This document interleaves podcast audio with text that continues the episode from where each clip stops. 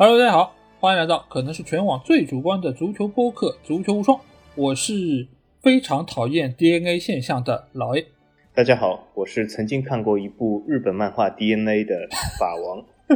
好，首先还是欢迎大家可以订阅 我。你为什么要笑？你你让我把宣传语讲完，我们再来讨论这个问题。啊，好好好 好，首先还是欢迎大家可以订阅我们的足球双官方微信公众号，在公号里面，大家不但可以听到我们每一期音频节目推送，还可以看到最独特的足球双的文章。最主要的是，可以看到加入我们粉丝群方式，只要在微信里面搜索“足球双”就可以找到。期待你们的关注和加入。那看过这个漫画的人就会知道我在笑什么啊，这个。啊，这个其实也是一部 比较有年代感的一个漫画了吧？因为现在很多情怀，对对对对对，因为当时这种漫画其实还是有它鲜明的特色啊，对吧？而且跟现在的很多的漫画好像不是太一样啊，因为现在大家可能热血的，或者说是运动的、积极正面的，或者说有一些独特个性的，但是当时其实这种漫画还是。比较符合当时的一个时代特色吧，我觉得大家如果没看过，可以去了解一下或者看一下啊啊！当然，这个不是我们今天要说的主题啊，我们今天说的主题是另外一个 DNA 啊，因为最近是国家队比赛日，联赛也是停摆了，所以我们就想了一个相对来说是最近其实是比较热议的一个话题啊，那就是关于教练 DNA 的这这个话题。其实我觉得其实也讨论了有好几年了，对吧？其实从最早我们比较知道的瓜迪奥拉。到后期的最成功的一个代表就是齐达内，而且在有了齐达内这么一个招牌之后，使得各个联赛、各个俱乐部其实好像对于 DNA 做教练这件事情，好像是有一个非常大的热情啊！而且尤其是有一度在英超联赛里面，是有三个豪门俱乐部都聘用了 DNA 的球员作为他们的教练来带队啊！当然，现在结果来看，好像也是有好有坏，尤其是最近有一个教练是被推到了风口浪尖啊！他的每一个话题、每一句话，甚至于是一个笑容，都会引起大家的一个热议啊！而且这个人现在也被时时刻刻拿出来和某一个中国教练放在一起对比啊，所以也是非常有意思的一个现象。那我觉得趁这样一个可能联赛休战的一个期间，和大家来聊一个 DNA 教练的话题，我觉得是再合适不过了。我想问一下小吉啊，你觉得 DNA 这个现象啊，就是放眼我们看球这个经历以来？你觉得是一个比较常见现象吗？我觉得 DNA 现象应该是有一个波浪形的呈现，就是以前我觉得是波谷，并不是很常见。至少从我记得的呃这个足坛里面，从我九十年代末期看球到现在，我觉得以前并不是一个很常见的现象。但是过去几年里面，这个 DNA 基本达到了这个峰值，就是有很多 DNA 教练，甚至在各个联赛都出现了这样的现象。但是最近一两年或者最近两三个赛季，我觉得 DNA 现象又有所沉沦，所以。说我觉得有可能是看上去像一个波浪形，就是从低谷达到高峰，然后现在好像有重新回到低谷的势头。除了这个老 A 的这个俱乐部曼联还是非常对 DNA 十分的执着以外，我觉得应该说对 DNA 十分执着的俱乐部只剩下巴萨了，没有其他俱乐部我能够在我脑海中可以突然之间跳出这个对 DNA 如此执着。所以我觉得 DNA 现在这个现象有所退潮。我觉得就是 DNA 这个现象，你如果是从我们可能看球比较早的一个阶段，我们会知道，就是克鲁伊夫，他其实也是 DNA 的一个比较代表人物。但是我觉得好像就是没有像现在的这么多，而且面也没有那么广，好像大家还是处在一个就是谁水平比较高，我们就请谁来做教练的这么一个程度上啊，就时常会有发生，但是没有那么的普遍和好像被当做一个概念拿出来讨论。因为作为 DNA 的球员到这个俱乐部重新来执教，或者说是参与其他的一些管理工作，其实我觉得是属于一个怎么讲，就是传承类的这么一个工作。所以对于俱乐部来说，有这样的一个人来加入，首先这是一个熟人，对吧？我们其实，在平时的工作生活中，尤其是像我们这么一个人情社会，相对来说，如果是一个熟人，我们会觉得好像办事情更加牢靠一些，因为知根知底嘛，就是你也不会坑我，我们之间也有一个。比较长期的一个合作关系，所以可能这种 DNA 的现象也会相对比较常见。但是在世界足坛啊，我觉得好像这样的一个情况，过一段时间它会有个周期性的一个暴增。尤其是如果是 DNA 的教练或者管理人员取得了相当程度的一个成功之后，我觉得对于这样的一些俱乐部，甚至于是对于他同联赛的这些俱乐部，可能会有一个影响。他们会觉得，哎，这个方式好像也不错，而且某种程度上，他们觉得好像这个也是一个更加安全保险的一个做法。所以这个现象，我觉得会由就是 DNA 的这个效果产生而有一定程度的抬头。而目前来说，我觉得在世界足坛好像这个势头还在延续中啊。这个我觉得可能跟齐达内的一个就是三冠王啊，以及他取得的一些优异的战绩，我觉得是分不开的。所以现在我觉得这个长尾效应还在延续之中。当然，我觉得除了曼联之外，其实你看阿森纳不也是现在阿特塔带队带的还不错嘛？而且各界现在对他的评价好像又回到了一个相对比较高的位置。所以这个传统我觉得也在延续。而且你看哈维现在又回到了巴萨，对吧？所以这个事情还是在不断的重复着、重复着，说明现在大家对 DNA 的一个口碑或者认识还是处在一个比较积极正面的一个方式。但是我觉得阿森纳这个阿特塔这个 DNA 有所不同。今天我们或许可以讲一下什么是真正的 DNA，什么是这种擦边 DNA。因为我觉得阿特塔至于阿森纳应该算是擦边 DNA。因为阿特塔在球员时代的确他是在阿森纳踢过，但是很多球员呃在某个球队踢过，我们不能称之为这个球员是这个球队的名宿，对吗？因为与其要称为 DNA，至少就是你是成为一个不不说是一线名宿，至少也是二三线名宿。我觉得阿特塔在阿森纳的整个历史上，二三线名宿是排不上号的。我是这样看，如果阿特塔算阿森纳名宿的话，那么李铁执教埃弗顿也算是 DNA 教练了。因为他们两个就是其实至于球队的地位，其实没有很大的区别。那么，如果你像索夏或者是有些球员，他们至于比如说克鲁伊夫至于巴塞罗那，那是一等一的民宿，或者是就算是二线民宿，对吧？那么我觉得是 DNA 真正 DNA。但是我觉得阿特塔稍微有点像擦边 DNA 这样的感觉。但是谁说李铁执教埃弗顿就不是 DNA 了呢？对吧？没这几就可以算是，而且阿特塔当时能够被委任成。阿森纳队的主教练其实也是看中了他在俱乐部有过效力这一点，就可能占比不像有些民宿那么的高，但是他们其实还是有考虑到这方面的一些因素。那其实接下去我觉得就我们会来讨论一个话题，就是 DNA 这种现象。小金，你觉得是在哪一些联赛或者说哪一种情况下，它会比较容易发生，或者会看到的次数多一点的？如果从联赛角度来说，近期来说，应该说是 DNA 现象在。英、西、意三个联赛会相对来说比较多一点，在法德会少一点。如果你把这个时间轴拉满的话，那么应该说是除了拜仁以外的法德比较少见，那么其他英、西、比较多见一点。那为什么会这样呢？其实从一个很简单的角度来看，就是这些球队和拜仁他们有一些哪些共同特点，或者是除了拜仁以外的法德球队又有哪些共同特点呢？我觉得 DNA 这样的教练其实是更。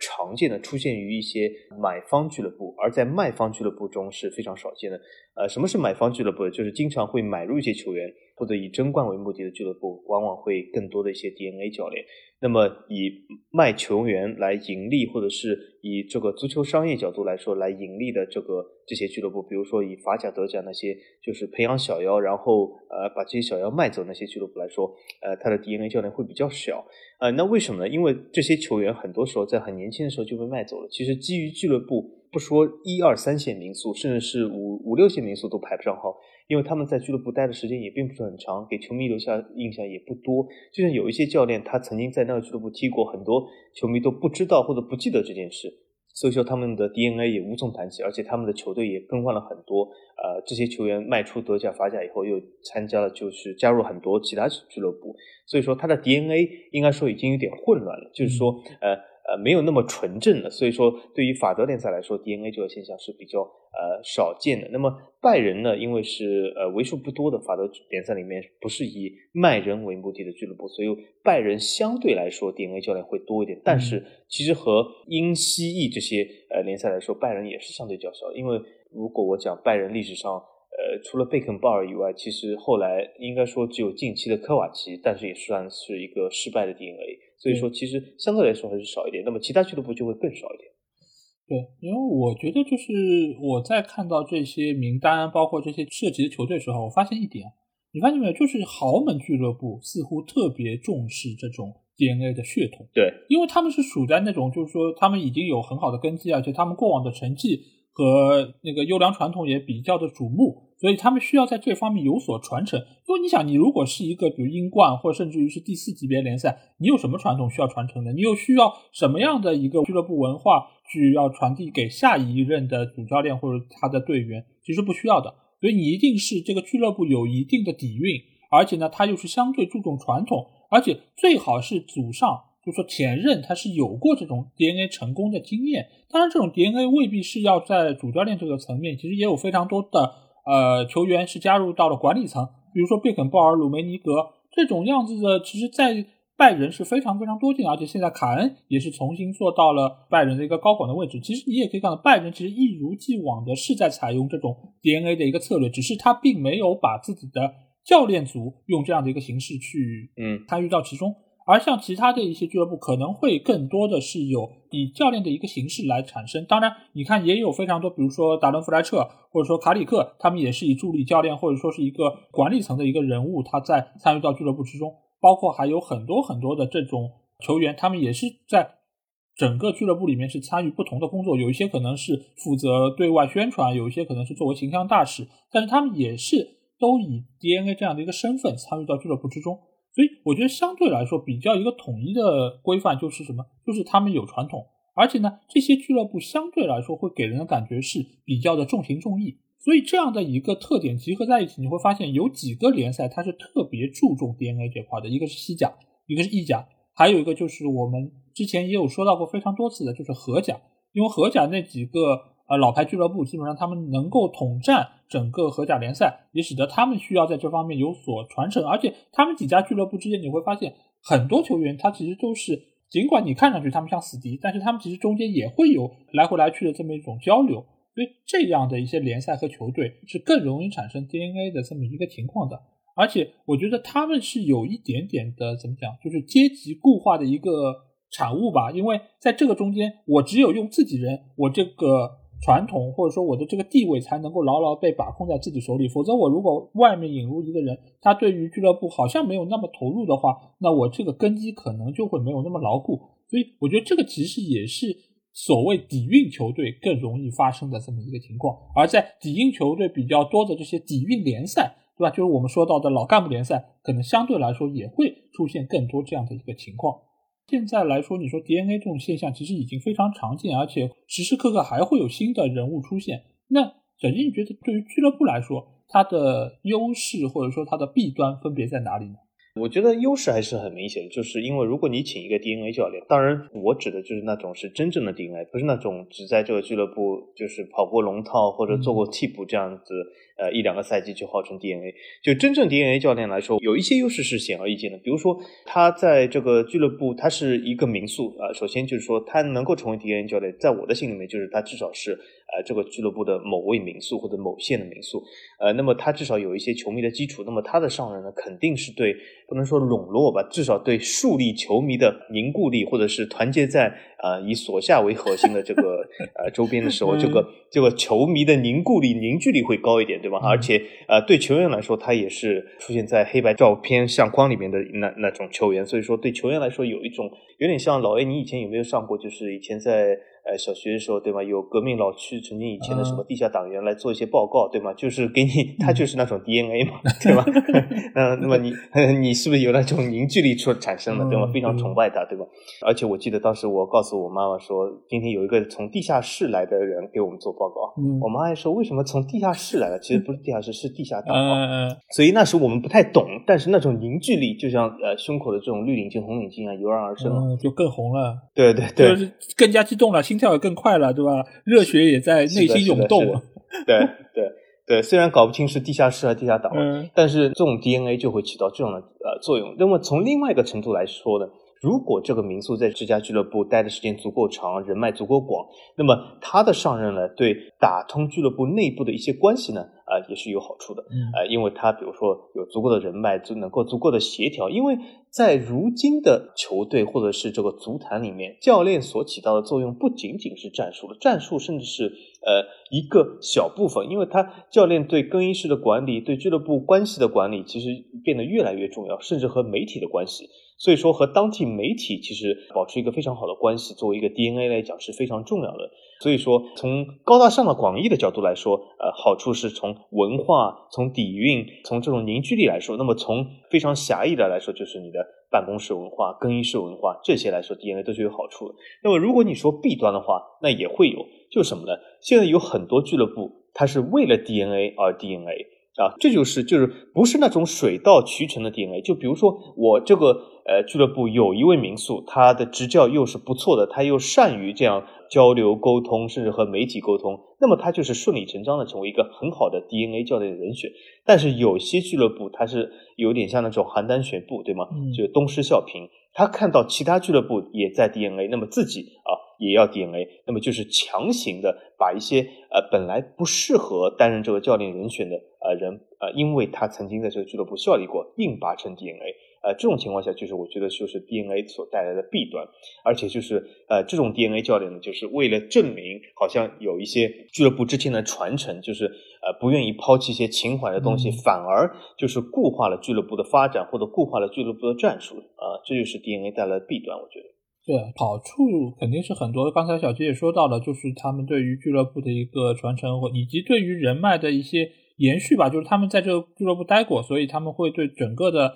俱乐部的运转比较的熟悉，而且也有一些老熟人，他们到了俱乐部之后能够比较快的参与到工作中，而且他对于球员也好，对于球迷也好，他有相当大程度的一个影响力，使得他能够在这个中间有一个更加宽松的一个环境。就比如说索夏和穆里尼奥的一个对比，就是同样你可能会收到了几场大败，你穆里尼奥肯定就球迷就会喷嘛，但是你作为索夏来说，可能球迷就会给到他更多的一些宽容，因为毕竟他在球员时代是给到了俱乐部很大的一些荣誉，尤其是在三冠王那一年，他打进了关键的进球，所以大家都能够看在以往他对于俱乐部付出的一个情况下，怎么讲，嘴下留情，稍微给他一点面子，或者说没有那么大的压力，使得他可以在这个执教的岗位上能够日子好过一点。当然，某种程度上，大家也会觉得。这样的一个主教练来到俱乐部之后，能够更好的笼络各方的关系。因为这方面来说，他能够在俱乐部里面也有很多他自己的一些老战友，以前来说老战友，使得他们之间的一个沟通，包括在媒体方面各方各面都能够有更好的一个关系网。这个我觉得也是非常重要的一点，对于整个俱乐部建立他们的一个好的招牌，我觉得是非常重要的。而且你如果把俱乐部塑造成是一个有情有义、重视传承、有传统底蕴的一个俱乐部的话，其实。对外的一个口径，而且在品牌方方面的一个说服力，我觉得也是更强的。这个是一个好的招牌的一个打造。当然，另外一方面很重要的一点，你也可以看到，就是这些 DNA 教练啊，他的薪资相对来说是更便宜的。我们可以看到，像最近发生的几个教练，比如说哈维，对吧？呃，违约金只付了一半，然后就让他回来。包括最近刚刚官宣的阿尔维斯，尽管他过来其实也并不是说是做教练怎么样，但是他也是。号称是只拿了一欧元的工资，然后就回到了俱乐部。嗯，包括当时尤文请皮尔洛的时候，其实也是因为他是一个新人菜鸟教练，所以他给到的一个薪资水平是极低的。因为你同样需要一个教练，好的教练来带一个豪门球队，那你付出的薪资水平一定是很高的，而且对于俱乐部来说是一个极大的压力。而在这个时候，我又给了新人 DNA 教练一个机会。而且呢，我又不用付出太高昂的一个成本，包括新人教练他的一个教练班子其实也并不是那么多，而不会像孔蒂一样，对吧？带着十几号、二十几号人，包括连什么植发的都会带着，人就不会那么多，整体的支出就会比较的少一点。而且呢，对于 DNA 教练来说，他会比较的好管理，那因为你作为以前球队的一个知名的球员，你对于俱乐部的文化以及各方面你是认同的，而到了你又重新回来做教练的话。你在这方面，俱乐部给你的一些要求，或者说是对你提出的一些指标来说，你也会更好的接受。而且某种程度上，你的那些要求和俱乐部之间也会好商好量，而不会像有一些教练可能比较刚烈的，就我一定要买谁，我一定要你给我花多少钱，不行我就给你摆烂，或者说是给你做出很多的一些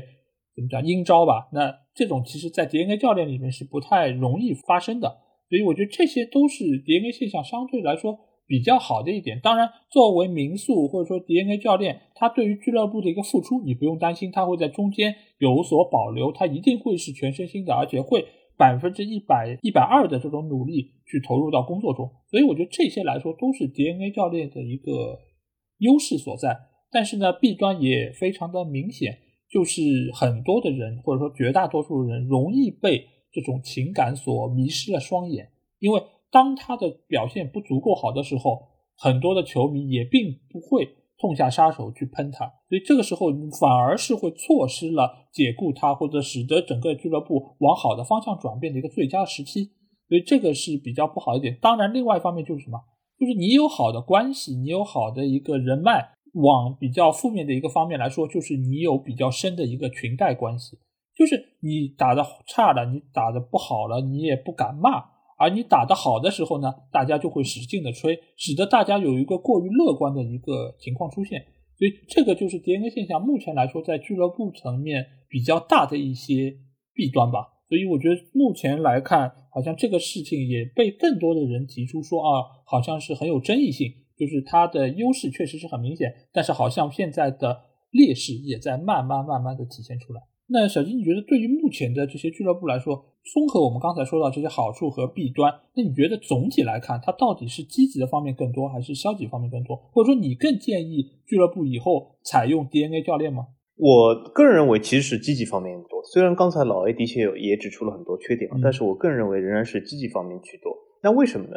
主要是因为，如果你真的有一个很好的 DNA 选择，我觉得它的积极效应是非常大的。嗯，我这里要排除就是刚才我所说的，就是有些俱乐部强行 DNA，但是我觉得俱乐部的强行 DNA 这不能怪 DNA 教练自己，对吧？但是因为俱乐部自己啊，明明是就是霸王硬上弓，对吧？他明明是不想，可是你让他强行 DNA 了，那么失败其实俱乐部是要背锅的。但如果光讲 DNA 这个现象来说，呃，我觉得总体来说还是积极效应会占大多数，因为我不知道老 A 怎么想。如果是我是某俱乐部一个球迷的话啊，如果我看这个俱乐部比赛足够长的话，或者是曾经有一些球员在这个俱乐部阵中让我十分喜欢。后来他的执教又是非常出色，能够站在这个俱乐部的教练席的话，我觉得是一件挺好的事。就举个例子来说，如果巴黎圣日耳曼的名宿梅西拿起了教鞭，又让巴黎夺得了欧冠，那我觉得这真的是一件非常赏心悦目的事，对吗？这这为什么不好呢？所以我觉得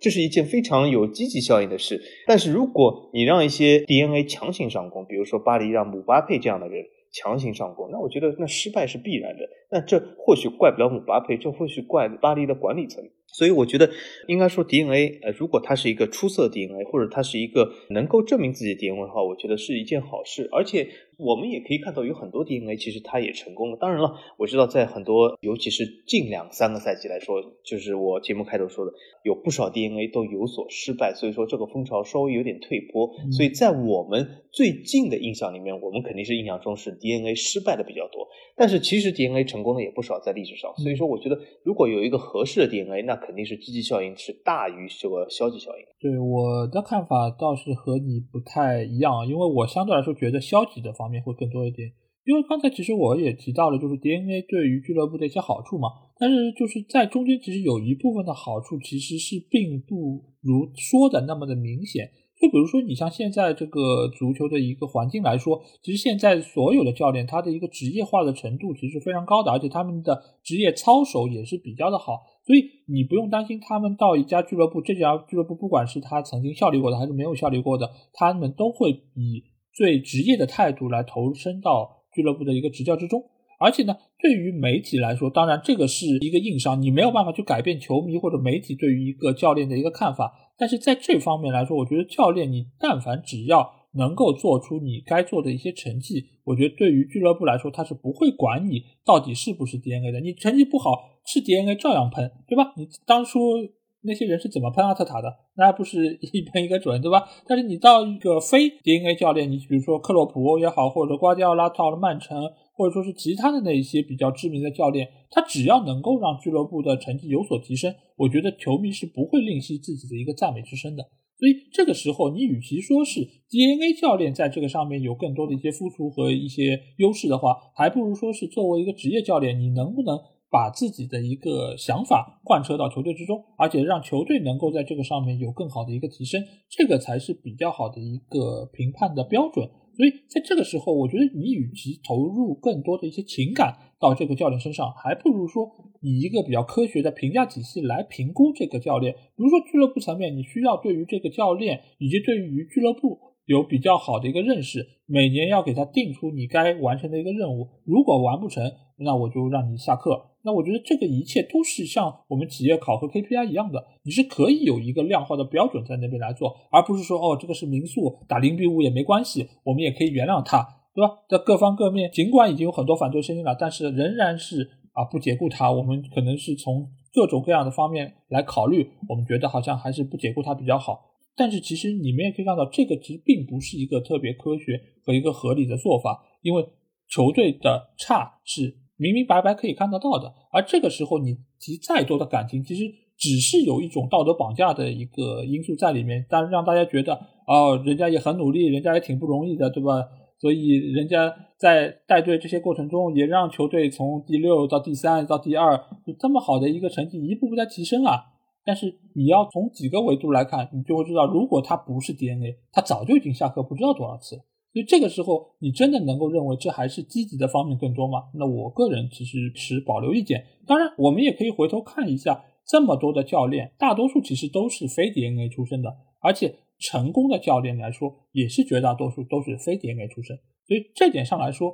你是不是 DNA，其实和你能不能成功，其实并没有直接和必然的联系。所以在现在来说，可能 DNA 来说，我只能更多的看到是它消极的一方面，因为它可能会拖慢俱乐部的一个执行效率，而且也会增加俱乐部这种惰性，就他觉得哈不行了，那我就找 DNA 来抵挡一下球迷那种怨气，或者说是觉得啊 DNA 过来他们能比较便宜，对吧？就动不动免签，动不动就是违约金不付，对吧？我们就给你打感情牌，但其实呢，你看上去打的是感情牌，其实人家这个算的可精着呢，对吧？就是不愿意付钱嘛，所以。这种才是真正的，就是夹 DNA 之名来实惠自己的口袋。我觉得这个其实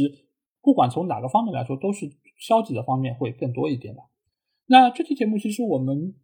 主要谈到的是英超联赛这些 DNA 啊，因为在之后的几期节目，我们还会分联赛来和大家聊一聊不同联赛对于 DNA 的一些态度以及他们的一些相同和不同点啊。那其实这边我们想着重先聊一聊英超的 DNA。那英超 DNA，小金，你觉得在他们的一些做法上以及这些特点上，和其他的联赛有哪一些比较不一样的地方呢？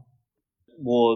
总体觉得呢，英超的 DNA 应该做法上应该说没有很大的不同吧。呃，也是从 DNA 中拔出一个这样的有有代表性的人物，然后把他拉高成为主教练。但是有一个现象非常有意思啊，英超联赛的 DNA 我们可以发现有一个现象和其他联赛最大的不同是，英超联赛的 DNA 大部分都比较失败。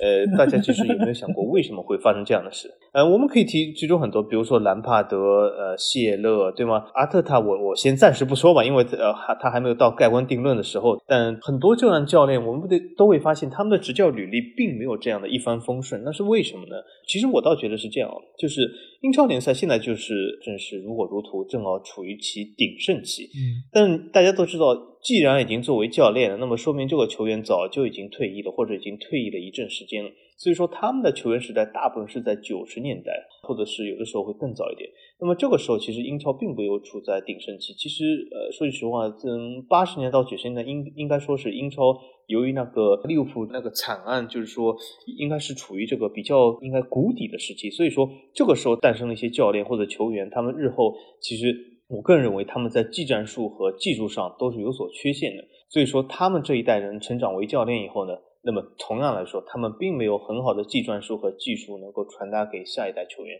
所以我觉得这是一个失败的一个主要原因。所以我们可以看到，英超俱乐部他在拔出了几个 DNA 教练以外，不约而同的啊，都遇到了各种各样的失败。所以我觉得这是和其他联赛不同，因为其他联赛我们可以看出啊，的确有失败的案例，但是也有很多非常成功的案例。但如果英超你真的要说一个十分成功的案例啊，至少我没有看出来。我觉得就是英超和其他联赛一个比较大的区别啊，就是我们可以看到近两年英超的一个资本相对来说是比其他的联赛要更多一点。所以由于资本介入，所以给到就是这些 DNA 教练他能够可用的资源就会比其他的联赛要更多一点，因为其他的那些联赛那些教练他们可能没有太多的资金体量，他想要对于球队有更大程度的一个革新，他所要受到的一些限制就会比较多一点，所以他们可能更需要具备的一些特色是看菜下饭，他需要把现有这批球员给用好，那他才能够对于球队的。一个实力有所提升，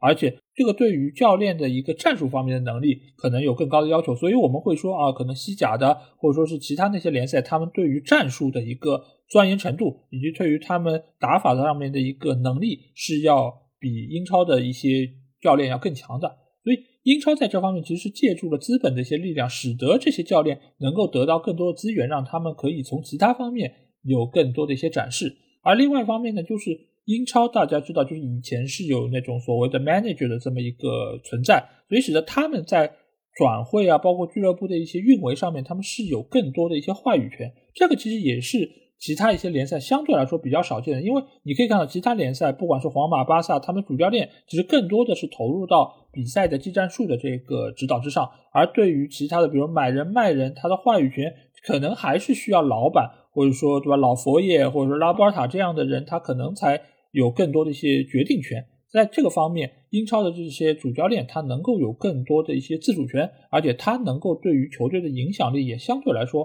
会比较巨大。那尽管这两年可能足球总监的引入越来越多，英超也变得慢慢的和欧洲大陆的其他球队更相近，但是仍然会有几个球队它是具有这种所谓 manager 的这么一个形式在啊，包括索夏也好，包括阿特塔，其实某种程度也有这么一些样子在中间。所以这个其实还是属于英超比较独特的一个特点，而且也使得 DNA 教练在这个方面啊，要比其他联赛的教练更加的强势一点。他们有更多的话语权，可以对球队实施他的影响力。所以我觉得这个是英超可能最大的一个特色吧，相比于其他的联赛队伍来说。那刚才我们既然说到了英超 DNA 的这么一个基本情况，那我们可以来聊一聊，就是在过往这么多年，尤其是英超成立以后。这一段时间以来，这些 DNA 教练中，小金，你觉得有没有谁是给你留下比较就是正面的深刻印象的呢？正面深刻影响其实说也有，比如说，我觉得有一个教练，他是在执教 DNA 俱乐部之前就证明过自己，就拿到过联赛冠军。嗯，然后呢，他执教了这个 DNA 俱乐部以后呢，又是在欧战中不但取得了四强，还取得了亚军的成绩。然后呢，这个教练呢还把这个 DNA 俱乐部带到了英超亚军的位置，所以我觉得在 DNA 教练的履历里面，或者是取得的战绩里面，他是最成功的。嗯，那么这个教练就是欧莱索夏，对吧？那个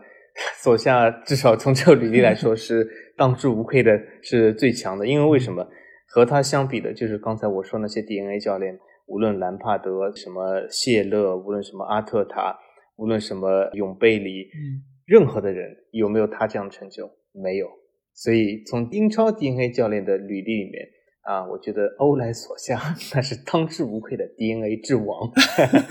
这个老 A 不知道同意吗？哎呀，但是你说刚才你形容他确实非常好，对吧？进这个决赛，进那个四强，进那个亚军，对吧？但是有过哪怕一个杯吗？我你说这么多其他的这些教练，不管怎么说，就是阿特塔也是拿过杯的，对吧？所以可见要吹一个人其实也很容易，对对吧？大家大家可以回听一下，要吹一个人是非常容易的，我只要从一些侧面对吧 拿出来。对，大家不知道听到我刚才形容完，心里面浮想出来是谁啊？就如果你浮想出来真的是索夏的话，你可以在评论里面说。对，因为怎么讲，我其实是看了这些名单，包括他们的一些履历之后，我觉得。英超，你要真让我评出一个能够真真正正叫得响的 DNA 的好教练，我觉得是没有一个人配得上这样的名号。尽管中间是有过，比如说像迪马特尔这种，他是拿过欧冠的冠军，但是呢。他也并没有办法称之为是一个优秀的教练，而且他是擦边 DNA 啊，他比较擦边。对，迪马特奥并不，我我觉得有的时候就像你如果硬要说阿特塔是埃弗顿 DNA 都可以，所以我觉得迪马特奥属于擦边 DNA 就这样。对，但是迪马特奥还是比很多的教练上场的次数还是要多一点，因为他毕竟也在英超是打了一百十九场比赛，那基本上也是三个赛季左右吧，因为他只效力过切尔西一家俱乐部。所以你可以勉为其难把它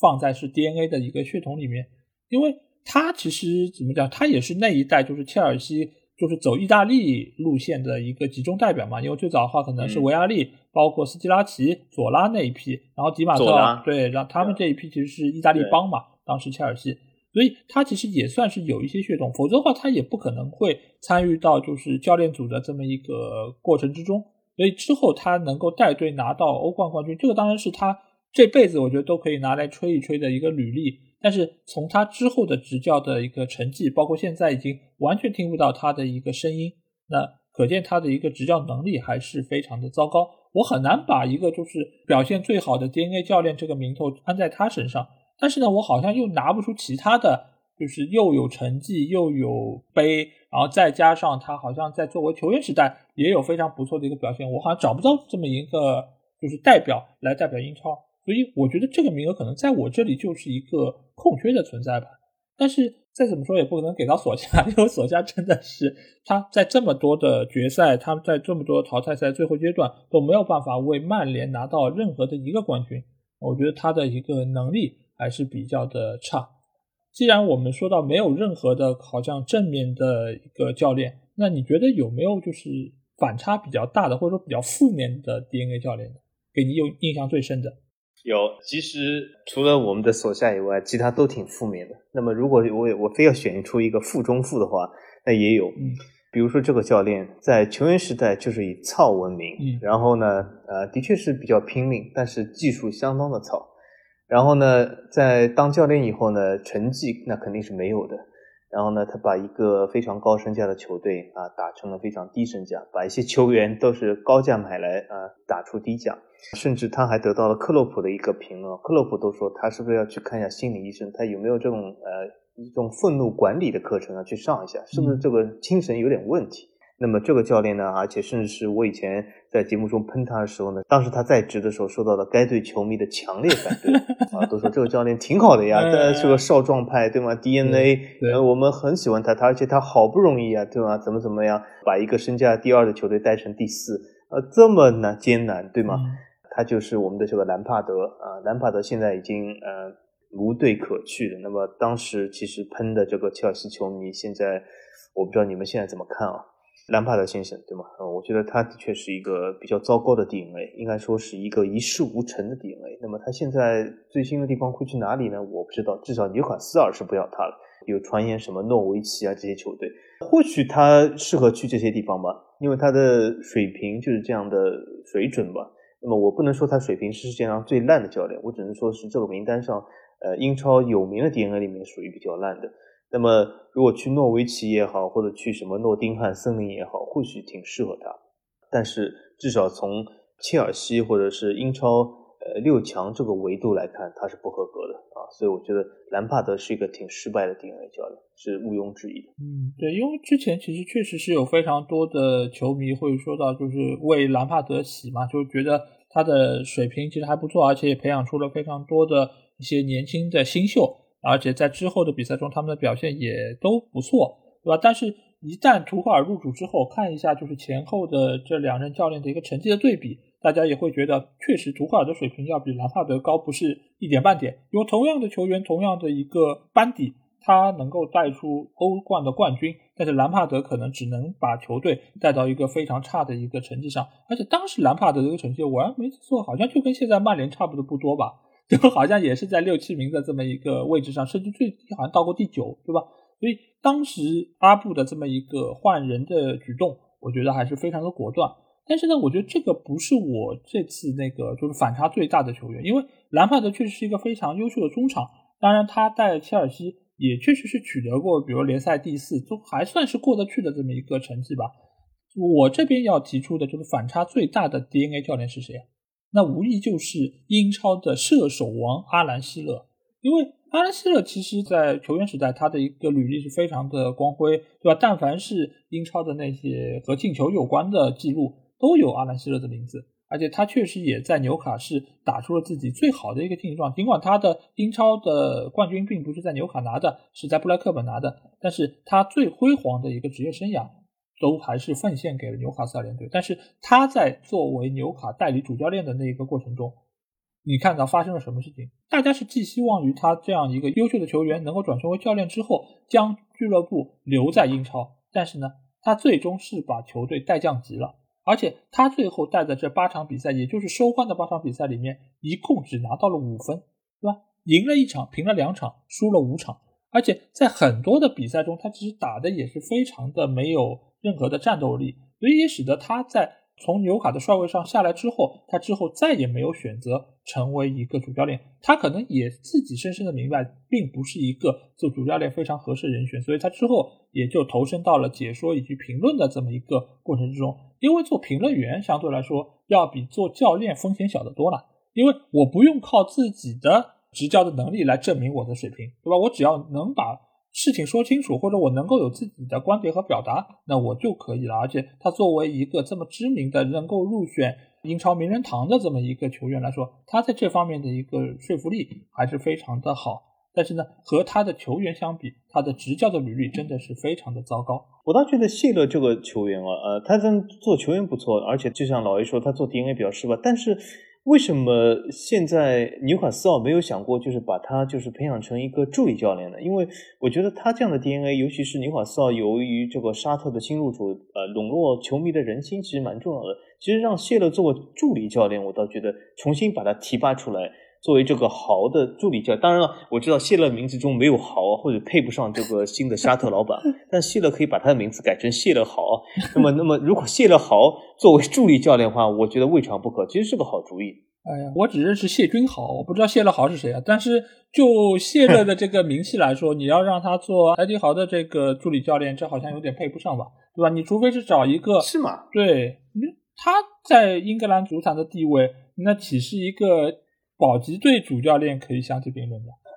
对吧？就你如果是一个非常知名的，就比如说你说瓜迪奥拉，或者说克洛普这这种档次的教练，那他去做一个助理教练，我觉得还能说得过去。就你比如说像亨利这种，你去辅佐一下马丁内斯，带一下比利时国家队，那也还说得过去。但你像埃迪豪这种能够把伯恩茅斯给带降级的主教练，你让阿兰希勒去做助理教练，我觉得他肯定也不会同意吧。大家都是把球队带降级的，谁辅导谁啊？嗯，对吧？都有经验，对啊，是。就所以他肯定不会这么干，而且他现在在评论的这一块也做的这么好，对吧？那他和那几个其他的大嘴，对吧？也是现在可以说是掌握了流量密码，对吧？在各方各面也是有非常多的一些粉丝追随，他没有必要再去让自己投身到教练这个行当中，因为当你所处的那个工作和你所处的那个位置不需要用成绩来作为评判你的标准的时候。那你就是立于了不败之地啊，对不对，小吉？因为你想，你如果是带一个球队，你带好了，人家说球员强；，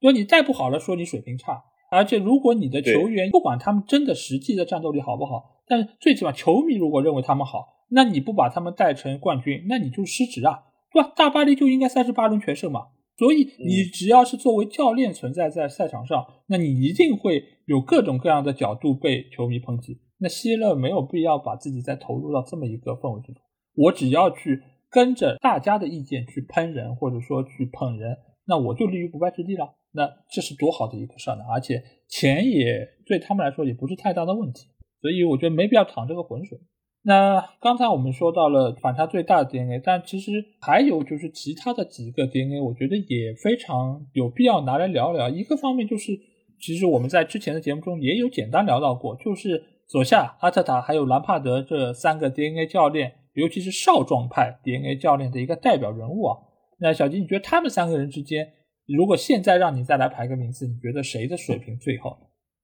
水平最高的肯定是刚才我说的，因为我我刚才都已经说他是所有英超 DNA 里面之王了。那么名最好的自然是老爷最爱这个索夏了。我还要再为索夏重申一下啊。硬成绩来讲，如果我们把所有的积分累加起来的话，我相信索夏肯定是最高的。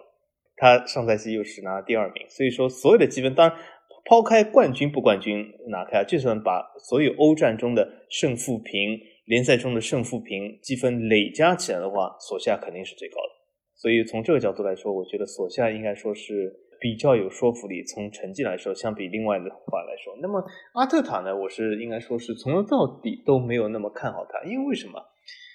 我首先觉得阿特塔这样的球员，他不能称作为任何俱乐部的 DNA。因为他效力过太多的俱乐部。在我的印象中，DNA DNA 的人士啊，不不一定是教练，就比如说刚才老爷说的这个管理人员，你可以效力不止一家俱乐部，这没有问题。就像谢勒，我们大家都知道他是纽卡斯尔 DNA，但是他曾经效力过这个布莱克本，对吗？我记得。对。所以说，谢勒这种情况，我觉得还是当之无愧的纽卡斯尔，因为为什么他发展？茁壮成长，或者是巅峰于纽卡斯尔，然后是所有的荣誉在纽卡斯尔啊所夺得，所以我觉得这这肯定是一个纽卡斯尔的民宿或者是一个 DNA。但是阿特塔，阿特塔呃混过太多俱乐部了，呃，他苏超也混过，对吧？埃弗顿、阿森纳，而且他又是西班牙出来，西甲联赛出来，对吧？所以说，我觉得他这样的球员。应该说，如果你 DNA 太多的话，那么就有点混乱了，有点混乱了。所以我我一直觉得阿特塔不能成为一个非常明显的阿森纳 DNA。而且举个例子来说，有一个就是说，我们对 DNA 的评判标准应该是包括这个教练的打法是不是传承了俱乐部一贯以来的 DNA 打法，对吗？我觉得这是一个非常重要的指标。阿特塔的打法传承了阿森纳一贯以来打法吗？阿森纳一贯以来是什么打法？大家问一下自己，阿特塔是不是传承这个？我觉得没有。阿特塔，你说传承了瓜迪奥拉，我觉得有所形似，但是我觉得没有传承阿森纳一贯的打法。而索夏和福克森组合，我觉得应该是传承了曼联一贯的打法，对吧？他们也是哎有了这个 C 罗，对吧？这个赛季，所以说，所以说，我觉得呃阿特塔没有。我觉得真的没有，所以我觉得阿特塔我不太看好他。那么他最近当然了，成绩还不错，那春分的稍微有点得意，但是我觉得长期来看，我觉得他胜算并不是很大。阿特塔，而且你说他是一个战术大师，呃，他当然话有的时候好像解释起来战术的时候一套又一套的，但是就像我这个录这个节目，我也可以说起来一套一套。但是如果你把我呃放入阿森纳，呃，我可以指挥阿森纳吗？我觉得或许也行，当然，因为这是我比较自信，但其实我觉得这个成功的可能性比较小啊，对吧？因为这是能力的问题，所以我觉得阿特塔总体来说我并不是很看好他，他而且没有传承任何俱乐部的任何打法，对他影响最大的反而是他在俱乐部中从来没有一同效力过的，比如说曼城或者是瓜迪奥拉的打法，呃，反而对他影响会比较大一点。所以我觉得阿特塔我并不是很看好。那么索夏呢？索夏应该说。哎，索夏还是留给老一手。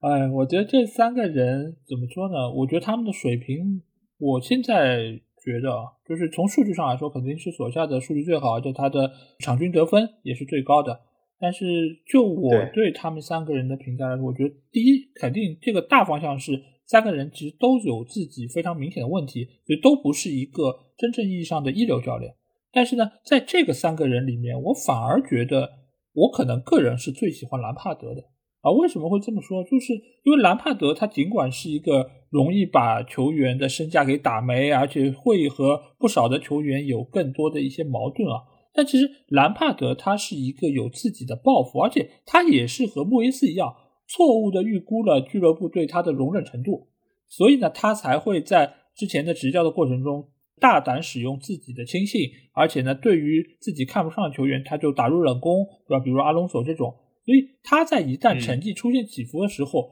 他也很懵逼，自己会被切尔西所辞退。他也觉得自己跟阿布的关系其实是不错的。但其实，如果兰帕德的这些想法或者俱乐部能够给予他更多一点的支持，我觉得反而兰帕德可能是这几个教练里面更容易打出东西来的一个人。尽管他在现在这么长的一段过程中都没有再找到工作，但是我觉得如果他能够有机会去执教一个，比如诺里奇或者说其他的一些英超球队，甚至是英冠球队，我觉得他倒是有机会能够重新证明一下自己的一个能力。因为我觉得他对于很多事情的一些看法，其实是有他自己的一套理论的。这个他马上就带一个豪门球队，反而是很难施展出他的这么一套系统。反而我觉得他如果是去到一个小球队，各个球员都比较的服他，而且能够完全的执行他的一套战术体系。我觉得兰帕德未必会像之前在切尔西看上去的这么的糟糕。而索夏的话，我觉得他对于自己的这套打法，我个人觉得，呃，不要说你们看不出来他在打什么，其实我也看不出来他在打什么。就是瞎踢不踢也没有踢成这个样子的。基本上他现在已经是处在一个说难听点，就是一个牵线木偶的一个状态。我。根本不知道他到底在俱乐部的一个执教算是一个怎样角色，因为之前也有非常多的报道看到说，就是训练他是不带的，主要是交给他的助理教练啊，而且在于球员的使用方面，他好像也并没有绝对意义上的话语权，他也受到各方各面的一个影响。所以这样的一个主教练没有办法能够完全实施自己的战术体系，我觉得他不是一个就是完全称职的，能够被称之为主教练的这么一个人士，更不要说是什么 manager 这样的一个称谓了。所以我觉得索夏目前来看，他对于球队的一个掌控，我并不是特别的认可。而且尽管他的成绩确实是一步一步往上走，他也做了他该做的一些贡献，而且他在做球员的时候也给球迷带来了相当大程度的快乐。但是我对于他的执教，我一如既往的认为他是一个上限非常低的教练，他并没有办法能够将球队带到一个很好的一个地位。阿特塔来说，我觉得他是一个有自己的一套理论的教练，但是呢，他在使用这些球员过程中，他其实也是相当程度上缺乏一些变化。这个其实我觉得跟这三个教练作为新人教练有非常大的关系，就是他们对于球队的变化。以及他们对于球队战术打法上的一些多样性，其实经验是不足的，而且他们做的非常多的一点就是什么？就是针对一套阵容死操。左下显然是这样，阿特塔其实现在也是这样，就是他在联赛的很长一段时间里面用的都是同一套阵容，然后也不肯用拉卡泽特，但是呢，用了拉卡泽特之后发现哎效果还不错，然后就开始拉着拉卡泽特每轮比赛必上。就他对于球队，只要这个人不伤，他的心目中的主力阵容就永远不会换的。但是这样的一个教练，你如果是像这个赛季的阿森纳队单线作战，我觉得问题是不大的。但如果你像是切尔西或者曼联这样，你是需要多线作战，那你这种打法到最后你只会是让球员不断的受伤，而且自自己的一个战术打法到后期都凑不齐人。那你这样的一个战术体系又怎么能够有好的成绩呢？所以我觉得这三个教练其实都目前来说还需要更多的一些精力，让他们能够。对于自己的一个战术理念有更多一些认识吧，尤其是兰帕德，我觉得需要给他更多的一些时间再来证明自己。那除了这三个少壮派的教练之外，其实我在这里其实还想提两个相对来说比较老一点的球员，因为他们在做球员的时候，其实也是我相对来说比较年轻的一个阶段，那就是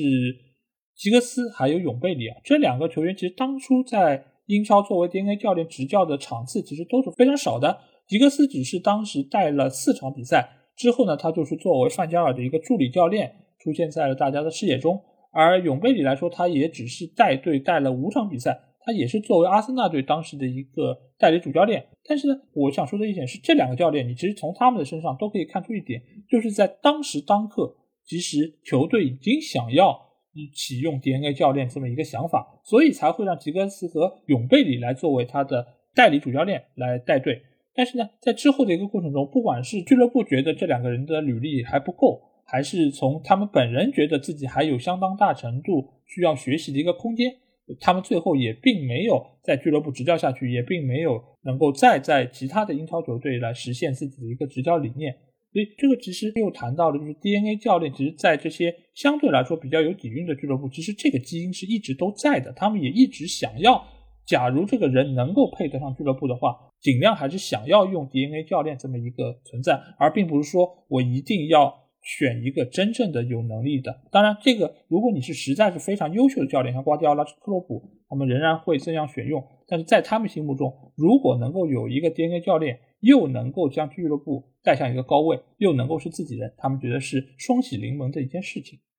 所以，对于这样的一些豪门俱乐部来说，可能短期内啊，还是很难能够摆脱 DNA 依赖症的这么一个情况。那最后，我其实想聊两个教练，就是来自于切尔西的两个意大利人，就是迪马特奥还有维阿利。因为当时大家如果是九十年代就开始看英超，然后就看切尔西的话，就会知道当时那个阶段，他们确实是用了非常多的一些意大利人，包括后期他们还用了拉涅利这样的主教练，也是意大利人。所以当时其实，尤其是在阿布入主切尔西之前，其实切尔西是走的纯意大利风会比较多一点，而且在后期这些教练也都全部留在了俱乐部，充当俱乐部的一些助理教练，或者说是其他的一些角色在中间。所以当时迪马特能够拿到欧冠的冠军，我觉得也是对于过去这么多年切尔西和这些意大利人就是合作非常好的一个关系。而且现在维亚利也是在意大利国家队辅佐曼基尼。他们也在这次欧洲杯有非常好的一个表现啊，尽管现在维亚利看上去已经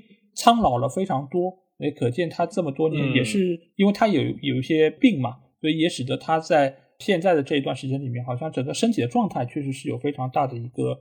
消耗。但是我想说，就是现在的这些意大利人，而且他们对于切尔西，我觉得是永远应该输上一笔。而且他们在当时真的是迪马特也是受任于危难之际啊，在那个时候，而且当时的切尔西队比去年他们拿到欧冠冠军更不被大家看好，因为你想他们面对都是如日中天的巴萨，还有非常强大的拜仁，他们都能够逆转，能够获胜。最后能够拿到欧冠冠军，当时我觉得阿布自己也没想到，就觉得只是带了一下，然后把球队带完，然后下个赛季再请一个名帅。但是没有想到迪马套，哎，某种程度真的有点像索夏，对不对？就是他也是拿到冠军之后不得不跟他续约了。但其实阿布是不喜欢他的，就像当时索夏就是淘汰了大巴黎之后，球队觉得哎你是一个不错的教练，我可以给你续个约。哎，没想到这一续就续到了现在，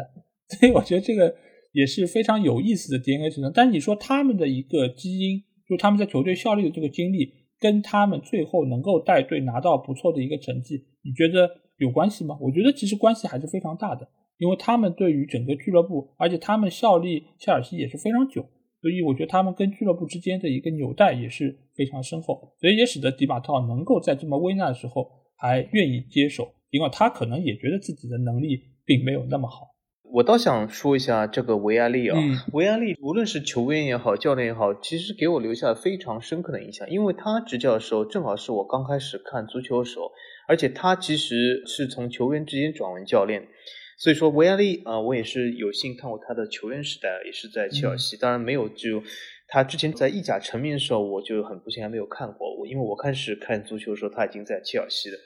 维亚利我觉得是个非常。挺不错的球员，不不是说是这种超级巨星，但是我觉得是非常不错的。而且在我的印象中，他一开始在切尔西其实执教不错的，我觉得是一个完美的 DNA 的雏形。对，但是后来。突然之间，他销声匿迹了，而而且其实他在切尔西的战绩并不差啊。对，他的切尔西的战绩，我觉得当然具体我已经不记得了，因为已经时间比较久远了。但是我觉得总体来说给我印象是其实是挺好的，尤其是相对于就是阿布前期的切尔西来说，这样的一套阵容，我觉得他是执教非常不错的。后来可是他突然之间就销声匿迹了很多很多年。现在其实如果要要不是知道这次意大利他在什么助理教练，我都不知道他过去几年去干什么了。所以说好像就之间像人间蒸发了一一段很长的时间。当然你说他现在身体不好，或许是由于中间一段时间他去养病也好，或怎么样也好，但的确淡出了我们的视野。我觉得他是一个挺可惜的。我觉得他本来基本是可以成为一个像一个现在主流的 DNA 这样的一个教练的这种程度。呃，当然有可能是比不上瓜迪奥拉这样的，但是我觉得也是可以成为一个不错的主教练。可是他突然之间啊，职业生涯就停滞了啊，是挺可惜的。而且中间这么大一段时间，我仍然是记得他，所以说是的确是一个有情怀的民宿，所以他是一个真正真正的民宿，而不是阿特塔这样的。但是很可惜就中断了。但是现在，而且他担任了助理教练，所以我说谢勒也可以担任助理教练。维阿利其实你看啊，维阿利的出道这么早。对吧？他现在也去辅佐曼奇尼了，对吧？啊，当然了，我记得他们两个好像是在桑普多利亚的时候就是好朋友，我记得，对他们关系非常好。对对对，现在辅佐曼奇尼，但是他出道教练可比曼奇尼早啊，所以我记得，所以说啊，挺可惜，维亚利真的是挺可惜，光头嘛，而且当时英超有情怀的几个意大利球员，除了这个当时呃老 A 刚才说的维亚利、迪马特、佐拉那几个切尔西以外，其实那时的英超的意大利球员。并不是很多啊，还有一个范志毅的队友隆巴多，对吗？对所以说他们几个是基本组成了当时为数很少。当然，呃，他们之后后来又来迪卡尼奥，但是这已经是比较后面了。所以说，总体来说，那是真的是为数很少的一个手能够数得清的意大利球员。对，而且你还忘记了一个，就是白头发的拉瓦内利。对吧？就是这啊，拉瓦内利对，拉瓦内利对，因为因为这几个意大利球员，其实你可以看到，不是光头就是白头，就是非常的醒目，就一看都能够知道他们是有自己一个比较鲜明的一个特色。尽管他们到英超踢球时候，可以说已经过了他们最巅峰的那个对对状态，当时也是某种程度有点过来淘金的这么一个感觉。对，因为那时的英超相当于现在的意甲，那时意甲相当于现在的英超，所以说是正好颠倒的。对，所以说他们是在意甲主流被淘汰以后，基本去英超去淘金，就是说是老干部。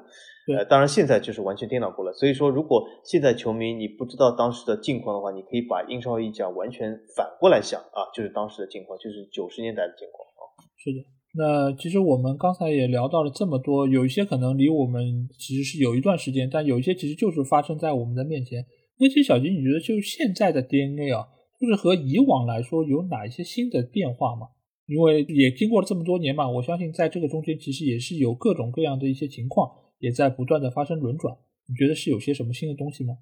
我觉得新的东西并没有一个非常很显而易见的新的东西，但是我觉得好像有一个似是而非的现象嘛，就是当时我们会发现啊，就是如果把时钟拉回到八九十年代或者更早的话，当时我们会发现有一些一等一的球员，他们成为 DNA 的比率还挺高的，比如说当时切尔西的几个意大利核心球员，对吧？后来维埃利也是做了教练，当时那么我们再往前面拉，比如说呢克鲁伊夫啊那些，但是现在我倒觉得。一等一的球员，好像他们退下来以后做 DNA 教练并不是很多见。比如说，我们之前三四年里面退下来这些球员里面，或者是当时属于一等一巨星的，嗯，呃，后来做的教练有多少？我们可以看一下，呃，不论是英超还是哪个联赛，其实都很少啊。举个例子来说，英超谢勒当时是一等一巨星，呃，现在也没有怎么样做教练。比如说托蒂啊、德尔皮耶罗啊，这些人好像都没有成为一些什么 DNA 教练。但是呢，我们会发现有一些东西哦，这些一等一巨星和包括之前的克鲁伊夫什么，他们有个什么共同点？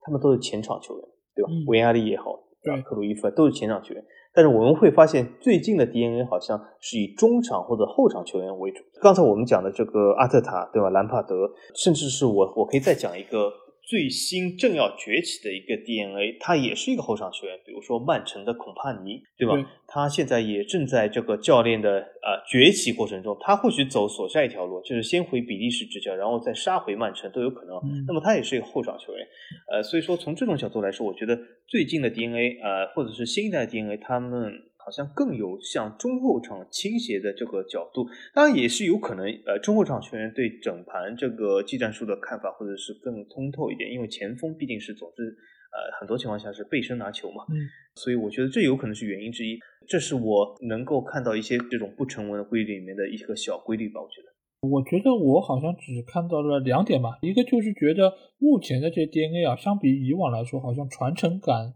要比以前更弱了。就像你刚才说的，阿特塔，你好像并没有像以前可能阿森纳惯有的那套打法，嗯，你可能更多的是瓜迪奥拉的那套打法。我觉得是由于，因为这些球员他们在从俱乐部离开之后，他其实也是耳濡目染的一些其他的战术打法，而并没有和俱乐部有过多的一些交流。因为他们其实也是很多人离开俱乐部很久之后，他们才重新回到了曾经效力过这家俱乐部，所以中间其实是有一定程度的断代。所以在这个时候，他可能在外面学到了更多。可能在他看来更加先进的战术打法，或者也好，或者说是其他的一些理念，所以使得他回到俱乐部之后，他也没有办法说我还是沿用原来俱乐部的这套打法，因为时代在不断的改变，他们的俱乐部的一个整个的一个走向，其实也是在发生变化的。所以他慢慢的过来之后，他还是会以自己认为正确的那套东西来施加到球队身上。所以这个时候，我觉得好像传承的这个东西，最起码在技战术方面。没有特别多的一个体现啊。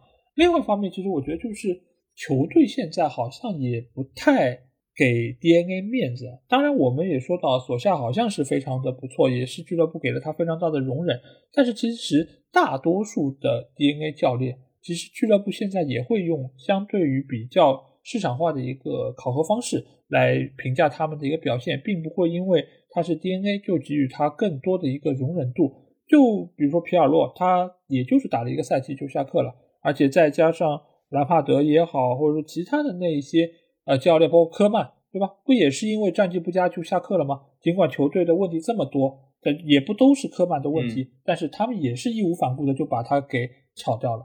当时的 DNA 来的时候说的多好，现在呢不也是该炒就炒吗？所以很多球队其实对于 DNA 来说，在用你的时候。可能觉得啊，我们会给你多打点感情牌，你是自己人，你过来我们会给你怎样的资源。但是当要炒掉你的时候，他们好像一点也没有心慈手软，他们仍然是会坚持自己利益至上的这么一个原则，就是你如果是伤害到了球队的一个形象，那我们就会把你炒掉。所以这也是以往 DNA 好好像比较少见的一个现象啊，因为在以往，就比如说在九十年代甚至更早，那些俱乐部他如果是有一个功勋过来，他们还是会给予他更大程度的一个理解和支持，甚至于他有些困难，俱乐部也会尽量的帮忙。但是现在俱乐部好像困难比教练还要多，所以他们好像也很难能够解决这些问题。那就是这个 DNA 现象，因为在过往来说，它其实也是有一些变化。你觉得以后这种 DNA 会越来越多吗？还会在现在基础上有一个愈演愈烈的趋势吗？小吉？我觉得总体来说是肯定是会有的，但愈演愈烈或许不至于，因为我觉得经过前几年的这种 DNA 热潮以后，呃，很多俱乐部其实都已经冷静下来。就是现在俱乐部也发现，如果你强行去拔一个 DNA，其实并不能取得很好的效果。就是你与其强行拔一个 DNA，还不如找一个合适的教练，因为强行拔 DNA 的事，我们应该发现到，呃，最近几次都失败了，无论在哪个联赛。但是我们也不能因为这件事就是否认 DNA 就是是一个好的选择。如果这个 DNA 是本身合适吗，因为 DNA 成功的例子也非常的多，啊，近期也有，长远期也有。所以说，我觉得整体来说应该是一个趋平的吧，因为各俱乐部应该说是更趋于理性了，因为他们是更能够发现，就是说自己适合自己的是什么样的教练，而且这些 DNA 如果他不能啊体现出这种所谓的 DNA 风格的话，他们其实也未必能够录取这些教练。就比如说米兰最近有个这个 DNA 加盟的热那亚，对吗？米兰并没有啊因为他而比如说解雇皮奥利这样，所以说我觉得呃各个俱乐部应该说是都趋于更冷静的角度来。考量这件事，对吗？而且很多大的俱乐部，其实他们历史上 DNA 实在太多了，就是说他们的 DNA 其实多到。已经可以有所筛选了。当然了，DNA 里面也分大牌 DNA 和小牌 DNA，对吧？那么，但是基本来说，就是说大俱乐部来说都可以筛选。所以我觉得他们来说呢，应该知道盲目的呃去选择 DNA，其实说并不能带来一个非常好的效应。另外一个来说，比如说尤文这次也请来了阿莱格里，对吗？而不是请比如说也其实还可以的 DNA 教练，比如说图多尔这样的教练，呃，他也在意甲，对吧？但是。这样的情况下，说明各个俱乐部他们从中都学到了。因为过去几年，我们可以看到很多 DNA 都仓促的上马，但是最终都得到了一个失败的结局。那么，所以我觉得最后所有的球都是其实应该说是踢给了曼联，因为曼联还有一个 DNA 教练，而且他好像看上去并没有那么成功。所以说，今后 DNA 的走势有可能要看索夏到底是怎么样。就我觉得未来能不能更多，其实非常重要一点就是现在用 DNA 的这些俱乐部，他们的战绩怎么样？如果他们能够在这些 DNA 教练的手中诞生几个冠军，或者说是能够创造出自己的一个王朝，那我相信以后的这些 DNA 的教练的一个数量会越来越多，而且可能会成为一个非常重要的一个选择啊。但如果尤其是豪门俱乐部，如果在这方面的成绩非常的一般，甚至于是有一个负面效应，那我觉得大家也会仔细掂量一下。使用 DNA 教练的这么一个可能性，因为现在就是在一个市场之上，大家来选教练的。如果我选 DNA 教练，成绩上没有办法得到保证，那我还能够看中 DNA 教练的其他哪些优势呢？如果这些优势都没有那么明显的能够替代成绩这方面的缺陷的话，那我觉得每个俱乐部都会掂量一下。那我还不如多花点钱去找一个真正在实力上好像能说得过去的一个教练。毕竟现在对于俱乐部来说，成绩怎么样才是最关键的。而你对于什么所谓传承啊这种能够写在 PPT 里的东西，你当然可以给自己俱乐部的形象加分。但是这个如果最后转化为俱乐部收益来说的话，你好像也并没有那么直观可以得到体现。我是这样觉得，就如果是两个教练呃实力是相当的话，那么 DNA 肯定是可以加分的。对，因为从俱乐部营销的角度来说，有一个 DNA 教练肯定是不错的。选择，但是呃，很多情况下就是他问题是出在这里，就是两个俱乐部的能力并不十分相同，所以说 DNA 这个砝码其实并不是那么重。对。但是过去的两三年以来，好像 DNA 砝码很重，但是我觉得这个砝码现在越来越变得更轻。对，而且这两个砝码重，主要还是因为西甲的那两个教练，他们做出了非常出色的一个战绩，所以给到大家一个错觉，好像只要 DNA 教练过来。那我就已经能够在这样一个执教水平上有一个加权的系数，可能再加个百分之五十这样的一个提高。但是其实后来大家也会慢慢发现，这个也分人，这个也看这个球员和俱乐部之间的一个配合是不是能够非常的默契，能够达到怎样的一个程度，而并不是所有的只要有 DNA 三个字刻在脑门上，你来到俱乐部就一定会有好的一个发展。那小金，你觉得未来的话，DNA 这个现象它会有哪些新的发展趋势呢？我觉得新的发展趋势应该说 DNA 的炒作会越来越厉害啊。嗯，我还要举回阿特塔这个例子啊。我相信在二十年前，很少有人会炒阿特塔是阿森纳 DNA 这件事，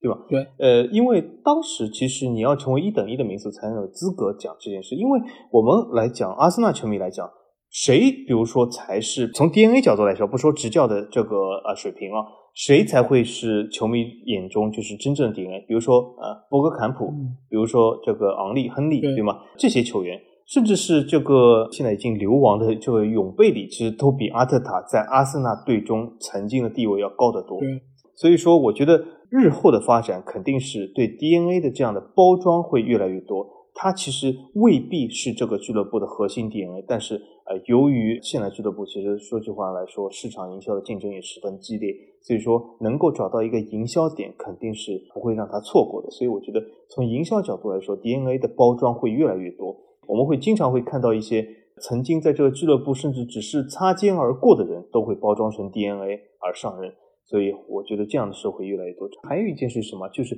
现在国际资本的涌入。嗯，这个国际资本，比如说进入英超也好，进入其他联赛也好，这些资本其实在炒作的同时，他们其实非常需要一些包装的故事来吸引球迷。尤其是这次欧超事件的发生，对吧？和球迷之间又有一些隔阂。那么 DNA 教练是拉回球迷这种，或者是呃稍微磨平这些隔阂的一个非常好的一个方法之一。呃，所以我觉得。总体来说，这是未来一个趋势，就是对 DNA 的包装会越来越多，但是并不代表就是他一定会因为 DNA 请一个人，但是请来这个人，他往往会拉出一些履历来说，而且大家就说退一万步讲，如果你这个人实在拉不出 DNA 来啊。那么你还可以说他曾经是儿什么梦，对吧？那么这也算半点 DNA 嘛，对吧？这就是他从来没效力过，也没执教过，但是他啊，号称小时候吃过这个球队出的汉堡，那么就说明这是儿什么梦，对吧？这也是一种 DNA 的延伸吧，这是一种是市场营销的包装啊。其实我觉得有两个方面吧，我觉得如果未来的话，他可能就是做 DNA 教练这个方面，可能人数会越来越少，因为你对于球队的一个执教。你其实很难通过你是一个 DNA 就能够有明显提升，但如果你可以参与到俱乐部的一个管理层中，我觉得这个其实对于整个俱乐部的一个运营的方向，包括它未来的一个走势，我觉得是非常重要。而且你能够加入到管理层的这样的球员，他本身也是对于俱乐部相当大程度的认同啊。而且你会发现，现在好像有越来越多的以往的球员都加入到了。俱乐部的管理层中，刚才我们也说到了，对吧？拜仁也好，曼联也好，包括其他的一些俱乐部，其实也德甲比较多，对，越来越多也是这样的一个形式。这个其实我觉得是未来发展的一个趋势，而且以后可能会越来越多，因为随着老一辈的这些管理人员他慢慢的淡出，但是你总归需要有一点属于俱乐部本身的一些元素在。那其实 DNA 的球员其实就是非常好的一个存在，他能够将自己的一个对俱乐部的一个热爱能够贯穿始终，也能够为。之后俱乐部的一个更好的发展保驾护航，我觉得这是一个方面。呃，另外一个出路是在哪里呢？就是你未必需要做 DNA 的主教练，因为我们也可以看到，以往啊，你不管这个主教练是英国籍的还是外籍的，都会在中间有一个助理教练的名额给到 DNA 球员。就像以前，比如说吉格斯辅佐那个范加尔，包括现在卡里克，当然尽管索夏也是 DNA，但如果你比如说请了孔蒂，我觉得就是俱乐部一定也会把卡里克给安插到他的一个助理教练中，包括还有邓肯福格森，对邓肯福格森，好像做助教很久了，对对，包括其他很多的俱乐部，热刺也有，然后以前的阿森纳其实都有过，就是让一个球员。做助理教练，其实你也知道，这个并不是那个主教练的一个亲信，对吧？他有自己的一套那个教练班子，但是俱乐部出于对于就是安插自己人的这么一个考量，他也需要有这么一个 DNA 主教练，而且这样一个助理教练在的话，他其实也能够很有效的和球员沟通，这个其实也跟我们这里的领队的一个形象很像，因为。你主教练有时候其实直接有可能会和球员之间产生矛盾，这个时候你很难让主教练说啊我承认错误，或者说让球员能够低头。这个时候需要中间有一个润滑剂，而这个人一定要对俱乐部有相当大程度的了解，而且他也是一个有相当不错沟通能力，而且各方各面有能够摆得平的这么一个人。那 DNA 球员就是这个中间最好的一个代表，因为很多的就是俱乐部的球员他都是从青年队上来的，而当时。这个助理教练可能就是队内的一线球员，或者说是个大佬，那他们之间的一个关系一定是有比较强的一个下对上的这么一个关系。所以这个时候，他如果出任领队，那我觉得对于整个球队的一个稳定也是非常有好处的。这个可能也是未来可能不知道 DNA 球员该如何安排的时候一个非常不错的出路。当然，他也可以不仅仅是助理教练，因为现在的教练团队的人数非常多，他有非常多的包括技术的，包括还有就是视频的，包括各方各面的这些教练，包括也有青年队教练，对吧？所以我觉得这也是未来 DNA 球员。就是退役之后非常重要的一个出路，未必需要每个人都做主教练，也并不需要每个人都回到自己的母队来做主教练。你也可以，比如说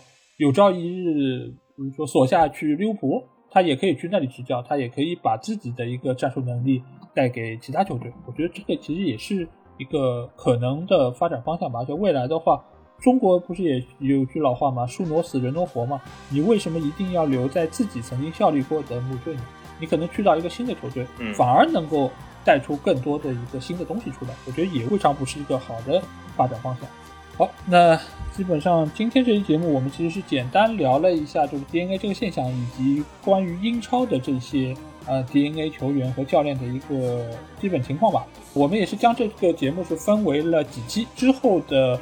几个礼拜我们会再来聊一聊其他几大联赛对于 DNA 这个现象的一些特点啊，因为其实每一个联赛，因为受制于他们以往在历史上的一个成就，而且包括他们这么多年来的一个运营方式的不同，所以他们其实在 DNA 方面也是有比较大的一些区别。所以我们之后的节目会来带大家了解其他联赛的一些情况。同时，如果你们听了我们这期节目，有什么话想对我们说，或想要和我们直接交流，可以加我们的群，只要在微信里面搜索“足球无双”就可以找到。期待您的关注和加入。那今天这期节目就到这里，我们下期足球无双再见吧，大家拜拜，大家再见。